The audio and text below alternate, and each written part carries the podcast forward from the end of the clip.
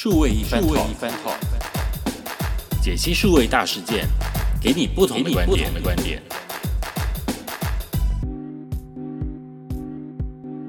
听众朋友们，大家好，欢迎收听这一期的数位一番 talk，我是佩伦。今天要来跟大家聊的主题呢是区块链。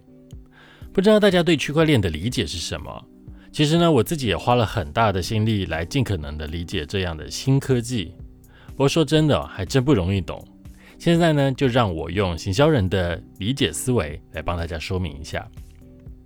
首先呢，区块链呢，它其实是一种技术，它是借由密码学的串接来保护内容的串联文本记录。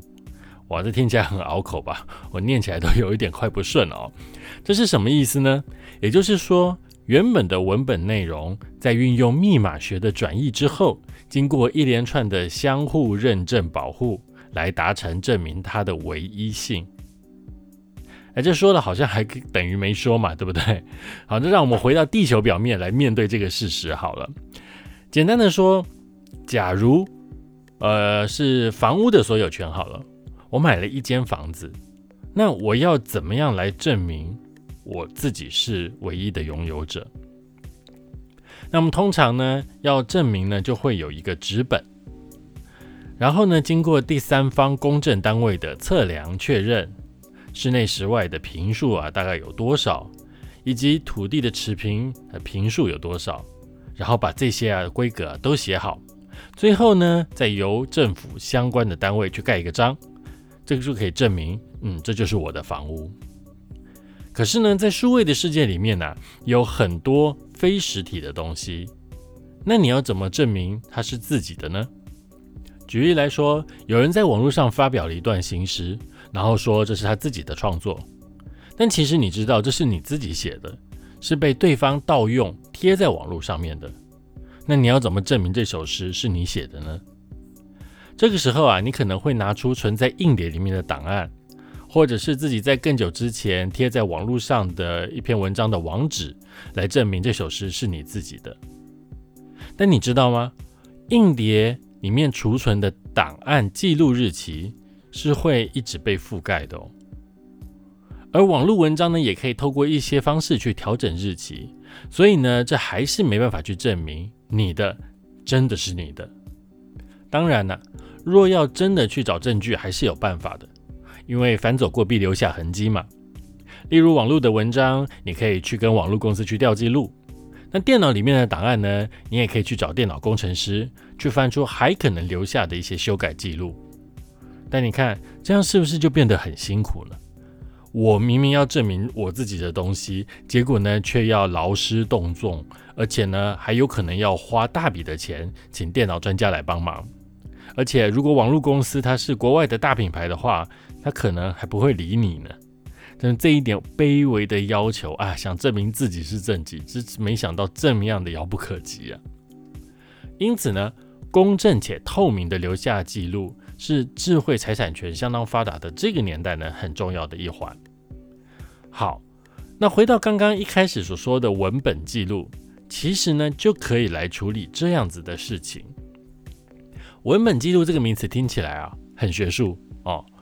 很遥不可及，但其实呢，它只是一个很广泛的名词。尤其呢，在数位时代来说，希望能够用来涵盖各种可能出现的内容创作方式。因此呢，文本记录呢，可以是文字、是图像、是影像，是一个概念。当然，一定也可以是一个实体的物品。基本上呢，只要是能让人能够想象的，可以记录下来的，都算。而文本记录呢，在网络上面呢，它不会是一张纸的一个样式，即便是一个 Word 档，它其实也是零与一的编码所组成。因此呢，文本记录在电脑里面呢，其实就是一个区块啊，一个记录数据的一个区块。而这些区块呢，被记录在跟这个网络连接上的电脑里面。每一个区块呢，又包含了前一个区块的加密保护，互相串联，环环相扣在一起，形成一个广大的互为连接的相关的链接。因此呢，就把它称为区块链。过去呢，我们常会提到说中心资料库的一个概念，也就是把资料储存在某几个主机里面。那当我们要使用的时候呢，就去主机里面去找这些资料出来。但这有可能发生的事情就是，假设主机的电脑坏了，或者是被动手脚了，导致资料不见了，怎么办？那是不是就变成了一个罗生门了？而区块链最大的特色呢，就是去中心化，每笔资料呢分别被不同的电脑记录下来，而且呢是不可更改的。想象是全世界很多的网络上的电脑都帮你保存了记录，即使一台坏了，还有千千万万台的备份，所以理论上呢就不会有一旦主机坏掉，一切都化为乌有的问题。那你也许会问，这些网络上的电脑到底是什么啊？它们在哪里？它是有一个超级大的机房，还是就是云端的电脑呢？还是说只要能够上网的电脑都算？那会不会我现在在用的这个连上网的电脑就是其中的一台呢？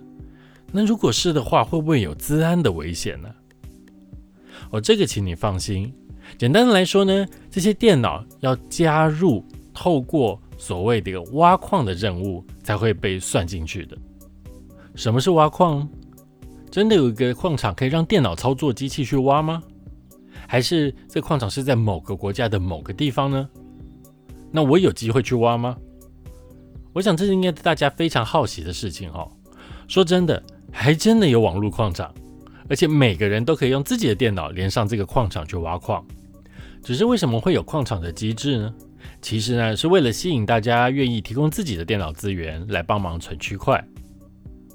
要别人帮忙总要有一些好处嘛，对不对？所以呢，就提出了挖虚拟币的矿场的方式。哎，果然啊，大家就毛起来挖，而且呢，还有挖矿大队来出现了。好，说到这里，大家可以理解区块链了吗？没关系，我也是花了很久的时间才大致了解它的意义。像我们这样的行销脑，要去跟技术脑比较起来呢，思维是很不一样的。可是行销呢，是需要新的科技和新的技术来帮助。所以呢，我们要赶快花点时间去认识，会是很重要的事情。而未来呢，我也会在节目里面多多的介绍跟区块链有关的一些小知识、小常识，相信久而久之，你就可以更理解了。今天的节目就到这里告一个段落。如果你喜欢我的节目的话，欢迎你在常用的 Podcast App 订阅起来。如果你是 Apple Podcast 的用户的话，麻烦帮忙一下，到节目页的下方给五星加好评，让更多人也有机会能够听到这个节目。另外呢，你也可以透过 YouTube 来收听，记得订阅、分享、打开小铃铛，一旦更新就会通知你喽。想问任何的问题，也欢迎到节目的粉丝专业或是 YouTube 下方留言，我都会亲自的回应。放心，绝对不会是机器人来回答。非常的感谢大家收听数位一番 Talk，我是佩伦，我们下次再见。